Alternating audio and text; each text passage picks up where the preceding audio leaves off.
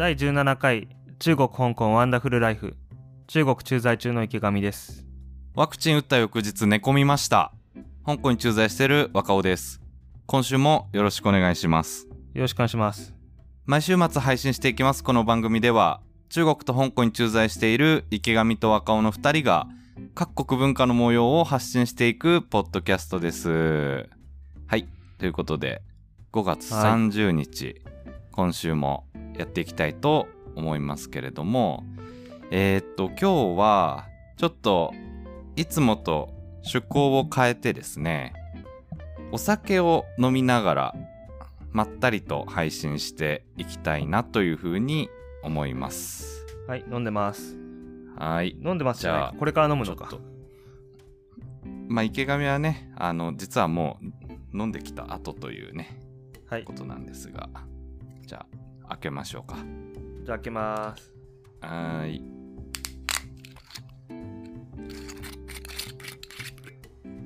そっちいい音したね。そうね。今あのちょうどね新しい赤ワインを開けたのでいい音がしました。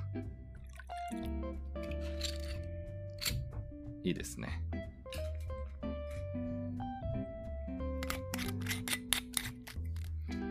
はい。閉めるじきじきね閉める。閉める音を取りましたね。はい。はい。いいや今日はあのゴルフに行ってまして。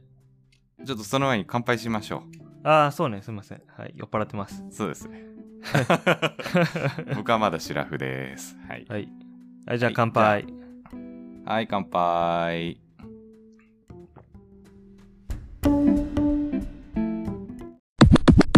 はいはい。ゴルフ行ってたのね、今日。どうでしたかはいゴルフ行ってました。いや暑い。上海暑いっすね。暑い。35度ぐらい、えー何度ぐらいですか、今、気温は。35度。それは暑いね。うん。あもう途中から途中からとか前半終わったぐらいでもうなんかビール飲みたいっすねしかみんな言わなくなって。ーもう汗も、あれでしょ。汗でびしょびしょになってるわけでしょ、みんな。びしょびしょ。びしょびしょもびしょびしょ。うん。もうポロシャツがもう白くなっちゃう感じ。うん。ああ、ぐっしょりね、行っちゃって。まあでも楽しかったです。ゴルフはようん。よく行くの？そうね。まあ仕事のゴルフしかないけどプライベートであんまりするほどゴルフ好きじゃないから。あの、うん。はっきり言い過ぎだけど。まあ仕事で行くだけでもまあ月に12回うんうんうん。ぐらいの感じですねうーん。まあね、あの、まあ中国はもうコロナも落ち着いたということだけど、日本の方では、まあまだ宣言がある中で、ゴルフは、こう、外でやるスポーツだから、まあまあまあ人気みたいね。その、あんま密にならないってことで。うん。なんか中国もね、上海で数えるぐらいしかゴルフ場がないみたいで、数えられるぐらいしか。で、ゴルフ人口の割にゴルフ場がすごい少ないから、あの、どこ行ってもすごい混んでるみたいね。ああ、そうなんだ。うん。そう。打ちっぱなしとかもすごい、どこ行っても1時間ぐらい並ぶんだって。行ったことないんだけど。ああ、混んでんだね。うん。香港でゴルフの練習とかしたことある？うん。あの、何回かしたんだよね。俺もまあ、あの、下手くそなんだけど、初心者で。香港はね、えー、ゴルフコースは何箇所かあるんだけれども、えーそのほとんどが、こう、会員制で、まあ1年でなんか結構高いお金払わなきゃいけないみたいなんだけれど、一箇所だけみんなで、こう、年会費払わずとも使えるコースがあるんだけど、もうそこがまさに予約が殺到してて、もう、連日ね、あの、満席というか、全く予約が取れない状態。うん。一箇所しかないの？そう。だから俺も、俺はね、打ちっぱなしは行ったことあるんだけど、コースではね、には行ったことない、まだ。あ、本当に？うん。うん、それはあれだね。あの、俺はいいけど、ゴルフ好きで香港行った人はかわいそうだよね。そうそうそう。やっぱりだから、あの、まあ、このコロナっていうことで、えーなかなかまあ、例えば海外旅行とかも行けない中で、レジャーが限られて、で、その中の一つでやっぱゴルフっていうことでやってる人が多いのに加えて、あとはね、あの、結構今までは中国の深センに香港から行って、そこでゴルフやってる人多かったんだよね。多分そっちの方が広いし、安いし、まあなんか、あの、そんなすぐ行けるので、行ってたんだけれども、もう行けなくなっちゃったから今中国と香港もはい、封鎖されてしまって。だから、なおさらね、今まで香港から中国、深センにまで行ってた人たちが、香港でゴルフするようになったから、もう全く予約取れない。俺も何度かチャレンジしたんだけど、うん。もうね、全然取れる気配ないですね。うん。なるほど。まあ、そういう意味でも、こっちの方が恵まれてるかもね。うん。そうだね。何箇所かあるなんて、すごい、いいね。まあ、ゴルフですね。ゴルフはいいよね。こう、年取ってもできるスポーツってあたりが、あの、すごい俺魅力を感じてるわ。うん、そうね。そうだね。まあ、あの下手くそな人でも上手な人と一緒に回れるしね。他のスポーツそうでもないもんね。知り合いであれば。下手くそな人は本当に上手な人とは絶対にできないスポーツの方が多いもんね。足引っ張っちゃうからね。うん。まあ個人プレイだもんね。個人プレイをみんな一緒にやってるだけだもんね。そうだね。うん。うん。まあ、そっか。まあだから、俺はね、こう、もうまあな、ちょっとなかなか、なかなかコンスタントに練習っていうのはする気にならないんだけど、まあもうちょっとこうコースに行きやすくなったら、まあ月1回か2ヶ月に1回ぐらいか行って、まあそれをずっと続けたいなっていうふうにゴルフについては思ってる。うん。まあね。うん。まあ、池上は独身だとね。うん。はい。池上はまあ、あれか。そう、そういう風な考えというよりかは、まあ、お付き合いの延長でゴルフをこれからもやっていこうかなっていう、そんな感覚なのかな？うーん。いや、楽しいんだけどね。ゴルフをその唯一の趣味にするんであれば、すごく楽しいと思うし、打ち込んだ方がいいと思うんだけど、そうでない場合、いや、これ、ゴルフ好きな人に聞かれたら怒られると思うけど、その、なんだろう。費やした時間に対する見返りがすごい少ないんだよね。俺が、俺がセンスないからだと思うんだけど。練習しても練習しても、うんその、本番の成績が変わらないから、確かに。なんか、うん。他のことした方がいいなって思っちゃって。いや、ここに至るまでいろいろあって、その、ちゃんとお金を払ってゴルフレッスンに通ってた時期もあったんだけど、まあ、上手にならなくて。うんいやー、わかるよ。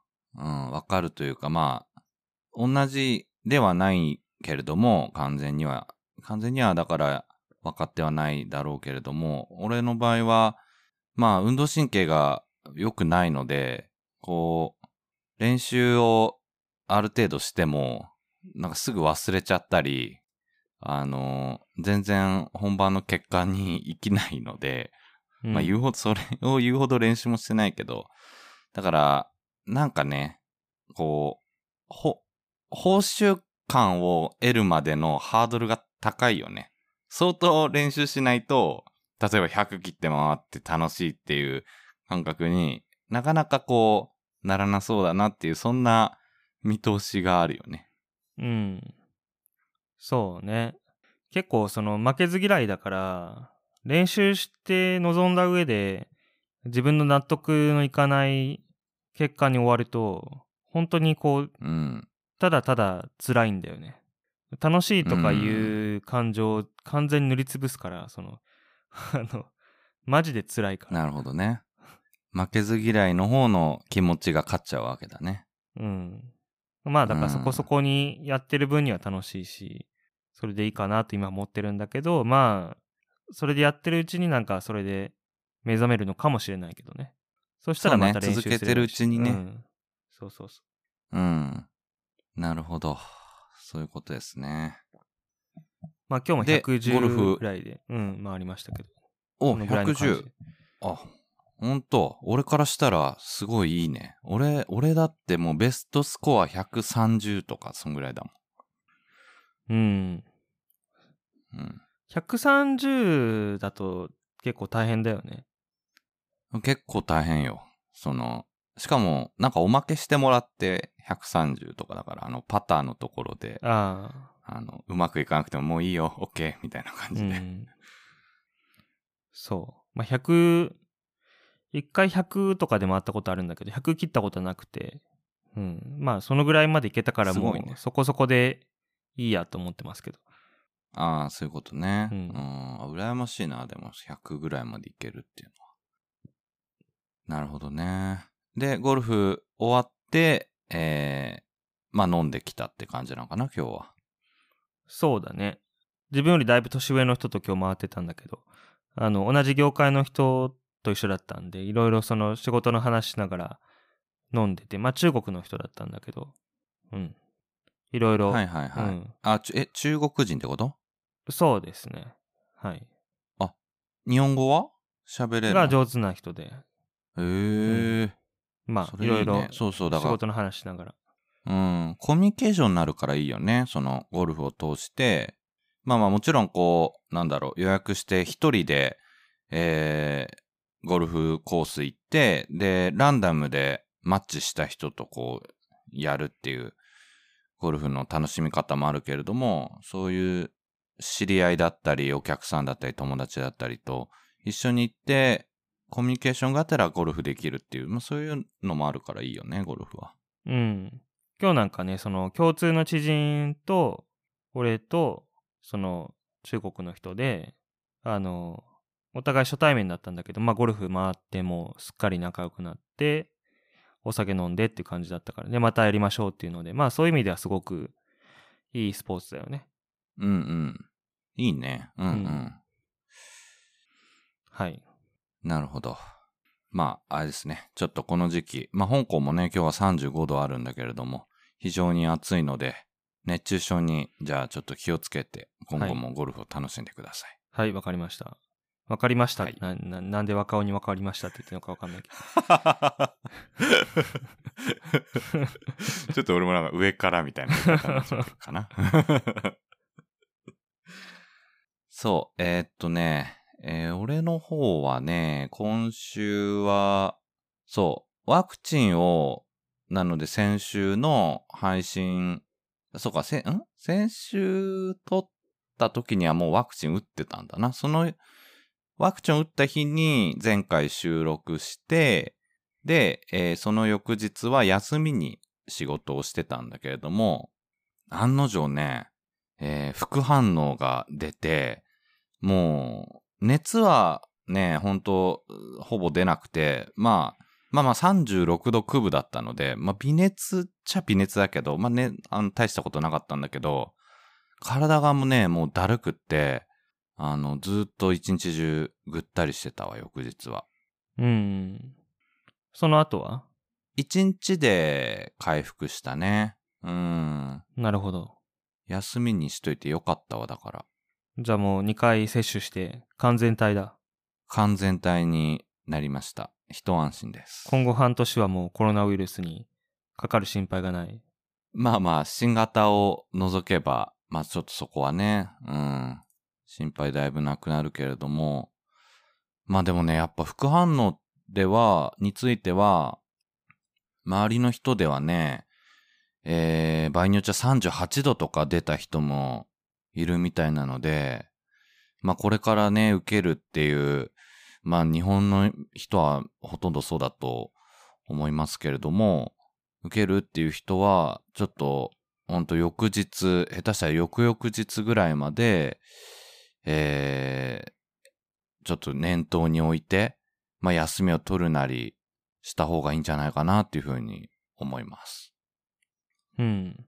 俺もね、あの、上海で受けた方、受けてしまった方が、あの、便利だってことに気づいて、もう上海で受けることにしようと思ってるんだけど、何かというと、その、上海だと、その外国人向けの受付があって、そこにインターネットからまあ申し込むと、あの、まあ、名前とかその生年月日とか、パスポート番号とか入れて、あの、最寄りの病院を予約するだけで、そこに受けに行けて、で、そうすると、あの、えっ、と、まあ、いろんなとこに行くときに提示を求められるその健康コードって QR コードのやつがあるんだけど、そこの画面にうんそのワクチンのあの、接種履歴が表示されるらしくって、で、まあ、それ、便利じゃないですか。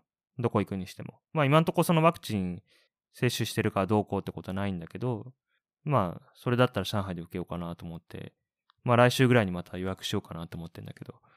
ああ、そうなんだ。ううんん、うん、うんなるほどね。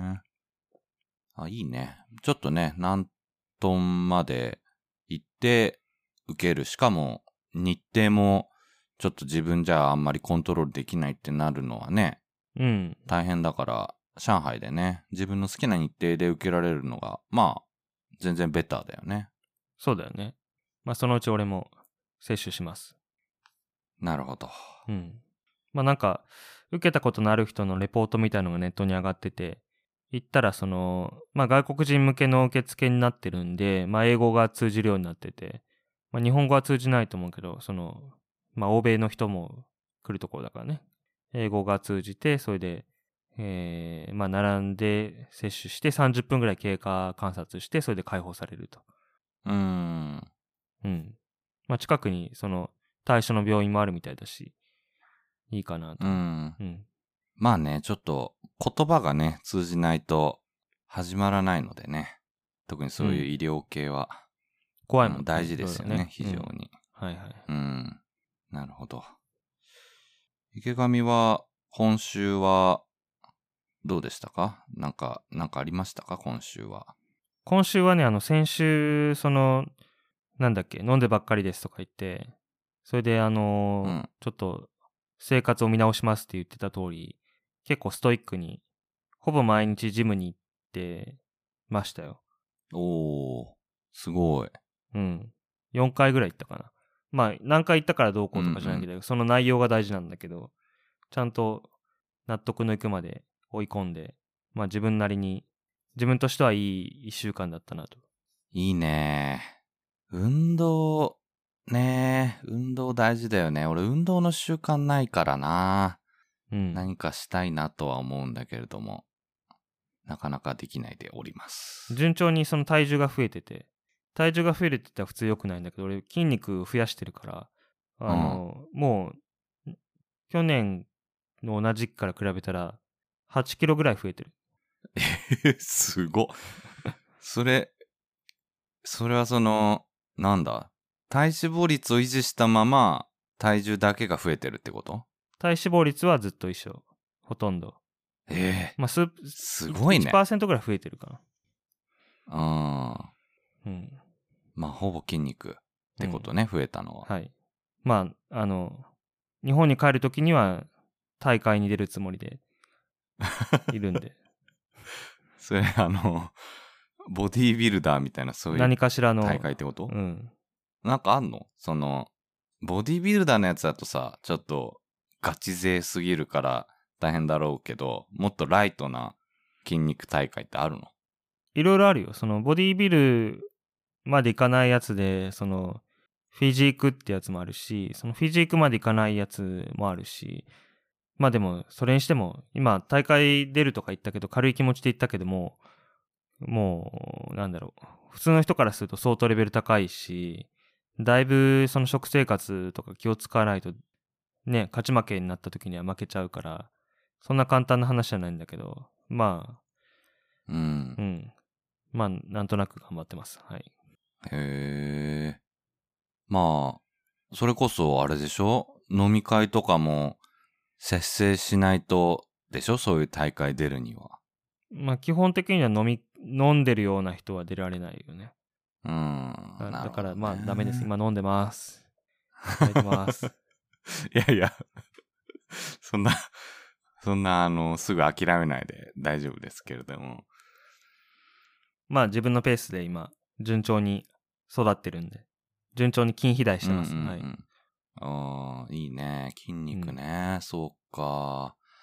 俺もね、あの、運動はしてないものの、プロテインはね、毎日飲んでるかな。うんそのうんうん。タンパク質の補給はちょっと、まあ大事っていうのをね、ネットで見て見たので、まあ毎日、えー、プロテイン 30g ぐらいかな？と、あとそれにカカオパウダーを 30g ぐらいまた混ぜて、で、うん、それをね、夕食の時に飲むようにしてる。うん。いや、プロテインはね、本当に、あの、飲んだ方がいいよ。その、1日に必要なタンパク質の量って、体重かける、まあ、1. 点何倍とか、2倍とか言われてるんだけど、それって結構その食事から取ろうとすると大変なんだよね。お肉の量に換算すると結構な量になるから、それを食べようとすると結構胃に負担かかるし、まあ、プロテイン飲んで補給できるんだったら、飲むに越したことないと思う。うん。ってことだよね。うん。そうそう。しかも、プロテイン飲むと、こう、お腹もなんか膨れた気分になって、あれか、だからタンパク質にそういう効果があるのか。あの、あの満腹感をこう出すような、そんな効果があるので、まあ結果的に食べる量も、あの、抑えられるので、あの、それはすごいいい習慣としてね、続いてます。うん。若尾は何？ダイエットしたいの？痩せたいってこと？えーそうだね。うん。なんかまあその辺、あんまはっきりしてないんだけどね。うーん。まあ痩せたいっていうのはもちろんあるんだけども、うーん、まあふ、二つかな。だから、えー体にいいものを取りたいっていうことと、まああとはもう一つが、えーまあ運動をして筋力を維持したいうん。って感じかな、その健康面については。ううんん。でその結果として痩せたらいいなっていうふうには思ってるかな。うんうんうん。うん。まあ、何らかスポーツしてる分にはね、そのスポーツに必要な筋肉が当然ついてくるし、う。うんん、いいと思うけどね。うん。だよね。まあ、その、やっぱりね、こう、運動を普段からしてないと、まあ、今してないんだけど、そのハイキングとか、まあ、たまに行ったりすると、まあ、ゴルフでもそうなんだけど、結構ね、もう、この年になると、体にすごい終わった後、ずしんと負担が来るんだよね。で、やっぱり、こう、理想としては、まあ、いつまでも、あの、そういう、なんか、アウトドアとか、あの、アクティビティとかしてたいし、しかも、ね、さらに何十年後かを考えると、足腰がこう健康であることってすごい大事なことって言うじゃん。やっぱりその気持ちの面でも。うん。だからそこをね、あの、維持したいなっていうふうには思ってるかな。うん、そんな感じ。うんなるほどね。まあ、歩いたら走ったりがいいんだろうね。そうだね。うん。俺は、あの、できるだけ有酸素運動をしないようにしてて、そうなん。なんで？あの、有酸素運動をしすると、その、筋肉が分解する、されるんですよ。そうなんだ。うん。あの、エネルギーを筋肉から取り出しちゃうんですよね。簡単に言う。すごく簡単に言うと。へえ。それを脂肪から取り出してくれたらいいんだけど、筋肉からも取り出されちゃうから、できるだけ体が有酸素運動をしてると思わせないよう、思わないように気をつけてる。有酸素運動っていうと、例えばどういうものなの？走ったりとか、泳いだりとか。うん。あ、そうなんだ。そういうのも、そういうのも筋、そうか、筋肉の観点から言うと、まあ良くないというか、筋肉量が減っちゃう理由になりうるってことね。そうね。まあ、諸説諸説あるんだけど、っていうか、まあ、筋、筋トレの中にも有酸素運動の要素があるから、その有酸素運動ができる体になっておくってことは、それだけ強度のあるトレーニングができるってことになるんで、やっておいた方がいいっていう説もあるんだけど、俺有酸素運動嫌いなんで、その有酸素運動すると筋肉に良くないっていう説を信じてしてない。うーん、そういうことね。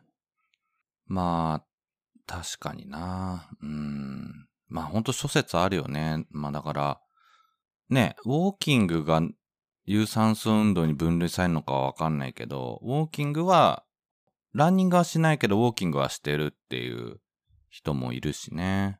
うん。うん。まあ確かに、ちょっとこう、その筋肉とは話違うかもしんないけど、なんかで聞いたことあんのは、そのランニング一生懸命やってる人は、なんだろう。活性酸素がなんか増えるだかなんだかで、ちょっと結果的に、こう外見の老化につながっちゃうみたいな、ああ。なんかそんな話は聞いたことあるね。うん。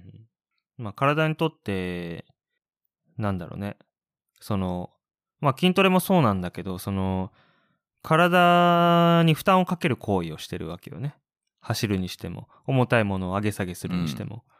で、このままだと良くないっていうか、こんなに辛い思いするんだったらもっと体強くならないといけないって体に思わせるのがトレーニングだから、あの、なんだろうね。そのあんまりやりすぎると体にとってバランスを崩すと悪い方向に行くこともあるんだろうね。うーん。うん。なるほどね。まあちょっと、俺の方も何かしら運動をしていけるようにしていきたいと思います。はい。はい。はい。はい。もうでもこの番組聞いてるとね、聞いてる人からすると俺飲んでるばっかりみたいになってるから、あんまり説得力ないよね。まあ、飲酒キャラのイメージは結構あるんじゃない？記憶なくしたりとか。紹介しやすいから話してるだけで別にそんなにめちゃめちゃ飲んでるわけじゃないけど。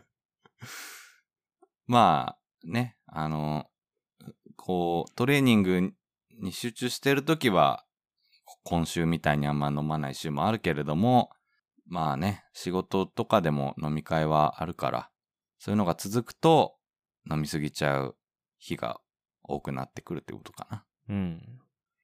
あそういえばあの、気になるニュースがあったんですけど、うん。あの、2020年の調査の結果、中国人の、えー成人、成人の中国、中国人の約半数、6億人が肥満、肥満状態にあるということが分かったそうです。ええそうなんだ。うん。で、さらに面白いのが、えー中国人男性は、女性はまた別なんだけど、教育水準が高くなればなるほど、肥満率が上昇してると。え、おえ女性？男性男性。女性は別。女性はあ男性？そんなことないんだけど。うん。男性は、えー、高所得者ほどひ太ってるってこと？まあ、高所得者とは言ってないんだけど、教育水準が高くなると、肥満率が上昇する。これ、あの、欧米の場合は逆なんだって。へえ。まあそうだよね。そのあんまり、あのーなんだろう。いろいろ知ってる人はファーストフードとか避けるだろうし、お金持ってる人はもっと健康なものを食べたいっていう思考が多分欧米の人は強いと思うんだけど、中国の場合は、教育水準が高くなると肥満率が上昇する。おーうん。それは、えっと、まあ中国今では先進国なんだろうけど、やはり途上国の面影があって、教育水準が高くなって、まあ裕福な暮らしになると、えー食べ物も、まあこう、いろいろ油とか多めのものになり、生活習慣病につながっていっちゃうっていう、まだそういう国として段階にあるっていう、そういうことになるのかな？うーん、どうなんだろうね。そこまでシンプルに言っていいものかどうかわからないけど、その、食事の内容がちょっとね、こっち来て思ったけど、中国の中華料理をその平気に、あ、なんだろう、何も考えずに食べてると結構太ると思うんだよね。脂っこいね、全部。あ量が多い？量多いし。脂っこい。脂っこいし、いっぱい頼むし、いっぱい食べた方が、まあ、喜ばれるじゃないですか。うん。うん。まあそういうのもあると思うんだけどね。結構肉多いしね。なるほど。うん。うーん。牛肉、豚肉、鶏肉、羊の肉。うん。基本的に油を使った料理が多いので、うん。うん。まあ、普通に食べたら太るよね。で、多分、うん。食事の機会が、そういう、そのなんだろうな。あの、仕事関係とかの人と一緒に食事をする機会が増えるんじゃない？その、ご馳走的な機会が。うん。うん。稼いでる人は。うん。かなと思うんだけど。なるほどね。まあでも、それが続くと、まあ健康志向の流れがやってくるのかな？段階的には。うん。まあ、ジムなんか行ってるとね、結構人いっぱいいるし、健康志向の人も増えてきてはいるんだろうけど、ううんん。まあでも半分が肥満ってすごいよね。すごいね。うそんないる？街見渡して太ってる人。えっとね、うちの事務所4人、俺入れて4人だけど、半分肥満だね。あ、そうなんだ。う。うん半分太ってるな。ーんうんいやね、ほんと。俺もだから、えっと、ちょうど香港来る直前日本いた頃、毎晩のように飲んでたから、その時が人生でマックス太ってて、で、そっから今頑張ってダイエット中だけど、本当にこう、ねす、すぐ太るよね。太るのはすごい簡単に太っちゃうのに、これ、これが痩せんのが大変なんだよね。その、贅肉を落とすっていう、燃やすっていうのが、本当にこう、大変だよね。うんまあ、食べる内容を見直して、それでさらに消費しないといけないもんね。うん、生活習慣から本当に見直していかないといけないから、これがね、ほんと大変で。だから、そのね、中国の太ってる人たちも、まあ中国に限らずだけど、そっからがね、大変なんだよね。うん。まあ人によってはもう諦めて、まあまあ、それを維持、それ以上太らないようにするとか、そんな方にシフトするのかもしれないけどね。うん。うん。香港は？まあ、香港も一緒だよね。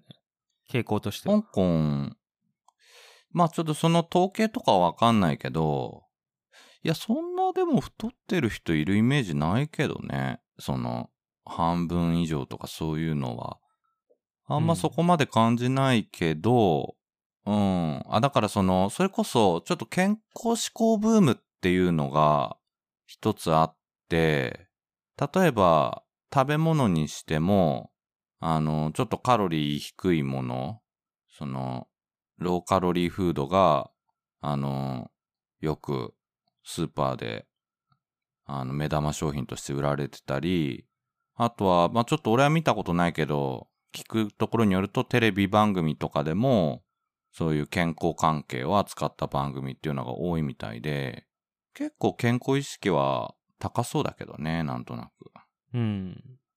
まあでもだんだんそうなるんだろうね。きっと中国も。うん、そんな気はするよね。うん。はい。うん。まあ、ちょっとね、そんな中、また食べ物の紹介をしていきたいと思うんですけれども、うん。はい、どうぞ。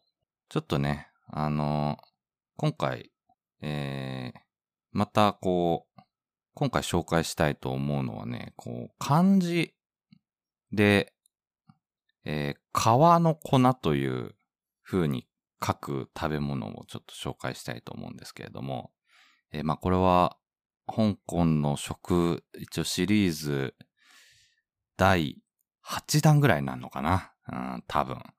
えー川っていうのはあの、山水に可能のかって書く、えー難しい漢字の方のまあ川なんですけれども、川に粉。これでハーファンって読むんですけれども、この紹介をしたいと思います。はあ、で、はい。そう、ハーファン。これ、そもそも、その、わかんないじゃん。この川に粉って。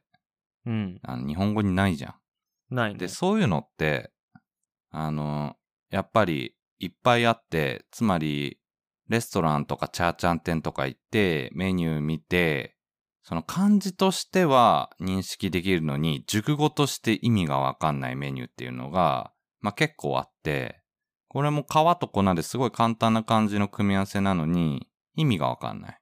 うんで、例えば前回で言うと、炒める米って書いて、あの、チャーハンじゃなかったじゃん。うん。ビーフンだったじゃん。で、そういうのが、やっぱり結構あって、で、中でも、この粉、この粉っていう風に入っているのが、いろんなね、メニューがあって、で、あらかじめ知っておかないと、到底想像できないようなメニューっていうのが結構あるのね。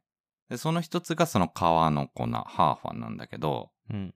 これ何かっていうと、えー中国風のきしめんです。あ、俺それ知ってるわ。あ、知ってる？うん。知ってる知ってる。食べた？あのーデリバリーで頼んで食べたことある。あ、ほんとうん。それもメニューに皮の粉ハーファンって書いてあった？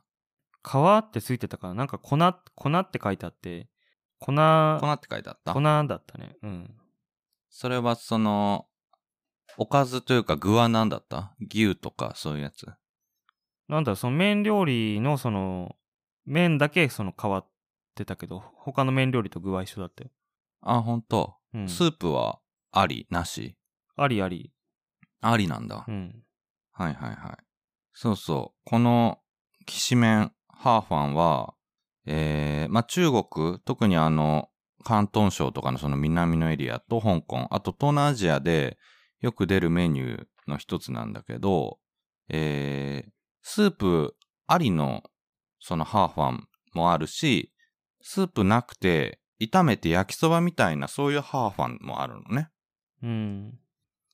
で、特に香港だと、その、炒めたスープのない焼きそばみたいなハーファンっていうのがよくあって、で、チャーチャン店とか行くと、あの、牛肉とかと一緒にこう炒めてあって、で、漢字はね、えーなんか炒めた牛肉の皮。だもはや皮の粉、粉までもう書いてなくて、炒めた牛肉の皮っていう、えーメニューで、えー置いてあって、そういうのは、スープなしの焼きそばみたいな、えー炒めたきしめんっていうメニューになってんだよね。うん。で、これあの、原料がね、ちなみにこれ小麦粉じゃなくて、米で、だからそのフォーがきしめんみたいに平べったくなったみたいな、そんな食べ物になってます。こっちで食べる粉は多分春雨だね。あー、粉の意味ってこと？うん。粉、なんとかなんとか粉っていうやつ頼んだら、その、麺料理のその小麦粉の麺の代わりに春雨が入ってるやつから届いたよ。小麦粉の麺の代わり、ああ、あの、細いやつ？いや、太いかったけど、あ、ほんと太い方が主流だけど。太いのかうん。あ、そうなんだ。うん春雨ってあれな、原料なんなんだ？春雨はなんか豆だよね。春雨、あ、本当は豆とかじゃがいもから採取されたでんぷんだって。春雨だと思うけどな、あれ。透明がかった麺。ああ、そうなんだ。うん。へえ。でも、もしかしたら、粉にもう、こう、その熟語次第でいろんな意味あるかもよ。ああ、そういうことね。うん、ちょっと、これからね、何回かにわたって、その、粉シリーズってことで、あの、漢、熟語に粉が含まれてるメニューを、ちょっとずつ紹介していこうかなって思うんだけど、うん。なんかね、粉が使われてても、あの、米の麺とも限らないし、場合によっちゃ麺とも限らなかったり、いろんなね、意味の食品になるので、うん。中国語も、でも、多分ね、春雨だけじゃないんじゃないかなって思うわ。なるほど。うん。うん。面白いです、非常に。はい。うん。まあ今日は、えー、非常に短いですけれども。あ、じゃあそれで、それで言うと俺もその、あるわ、一つ。うん、何？俺よく好きでね、あの、すき家に行くんですけど、ダジャレじゃないけど、すき家によく行くんですけど、日本でも有名は。ない牛丼のチェーン店のすき家に行くんですけど、上海で。で、今ね、あの、すき家でおでんやってるんですね。はい。で、おでんって中国語で何て書いてるのかっていうと、あの、関、関東、関東煮とか関東炊きって知ってる？聞いたことある？いや、わかんない。かん、漢字は？関東地方の関東に煮物の煮って書いてあるのね。まあ、あの、へー。簡体字になってるから見た目は違うけど、関東中かな？って書いてるんだけど、あの、俺関東炊き、関東煮っていう言葉を知らなくって、大阪で生まれたんだけど関西に住んだことがないから、あの、まあ、その言葉を見たときに、なんで中国の人はおでんを関東のものだと思ってるんだろうって思ったのね。うん。おでんってどっちかというと関西の食べ物じゃないのってぐらいの感じだったんだけど、うん。で、親がね、うちの親が大阪和歌山なんで、聞いてみたら、その、関西地方ではおでんのこと関東炊きとか関東炊きとか関東煮とか言うんだって。あ、そうなんだ。うん、若尾も神奈川出身だから知らないと思うんだけど、で、調べたら、まあ、これ関西の人みんな知ってると思うんだけど、その、もともとおでんっていうのは、味噌田楽の田の字から来てておでんっていうね、要はその、野菜とかその、まあその具にその味噌を塗ってる田楽ね、がおでんだったんだって、はいはい。関東でね、江戸でね。うん。で、それがだんだんそのただ煮込んでお出汁で醤油が普及して、そのおでんを醤油出しで煮込むというのが、あのー広まって関西の方にも伝わって、それが関東炊きっていう料理になったんだって。料理っていうか、まあそれがおでん、おでんの名前が違うけど、その関東炊きって料理として関西に伝わったんだって。うーん。まあだからおでんなんだけど、うん、関東から伝わってきたその煮物というか、うん、はいはいはで、だから面白いのは、そのなんで中国でおでんのことを関東炊きっていう表記になってんのかっていうのが、関西人の人が中国におでんを教えたのかなっていう。い。なるほどね。で、もう一つ面白い、定着したんだ、中国で。うん、もう一つ面白い説があって、あの、うん。関東から来たんじゃなくて、その当時日本にいた中国人がその煮込んでいる料理をヒントにして、あの、関東炊きっていうその料理を編み出したんじゃないかと。で、その時の関中国から来た、まあ、関東地方、その関関東じゃなくて関東か。その関東料理の関東の関東炊きだったんじゃないかという説もあるらしいんです。関東、ん？ひそれは広い東の方広い東のね。うんうんうん。ああ、そっから漢字が変わって、うん。関の東の関東になったんじゃないかってこと？っていう説もあるらしいんですよ。へえ。結構そのそうなんだ。関東炊きそのおでんっていう料理は日本と中国のなんだろうねその古くからの文化の行き来を表してるんじゃないかと思って面白いなと思ってそうだね。面白いね。うんおでんは何？すき家以外でも見受けられるの？中国で。わかんないいあんまり？あわかんない。やまあ食べられてると思うけどまあうん香港ではあんま見ないな、言われてみれば。その、ドン・キホーテとかそういう日系のお店では置いてあるけど、他ではあんま見ないなうん。まあだから日本食の一つとして捉えられてるんだろうな、香港だと。うんそうねうん。うんまあ面白いよねうんうんうん。なるほど。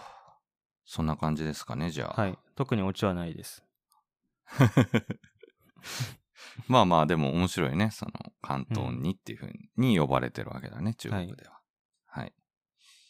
まあじゃあ、あの、ちょっとね、えー今後もその、粉シリーズということで、あの、やっていきたいと思いますので、皆さんも一緒に、その、どんな、その熟語を、んその熟語はどんな意味を持ってるのか、えー一緒に考えていただけたらいいんじゃないかなと思います。そうかこっから粉シリーズが始まるのかまあ、そんな大々的にね、あの、やるというよりかは、まあまあ、こう、チャーチャン店のメニューとか見ながらね、なんか意外に思ったメニューっていうのを紹介していこうかなと思います。はいはい。どうですか？他なんかありますか？話しておきたいことは。他は特にないですトイレ行きたくて仕方ないです今 飲んでるからね。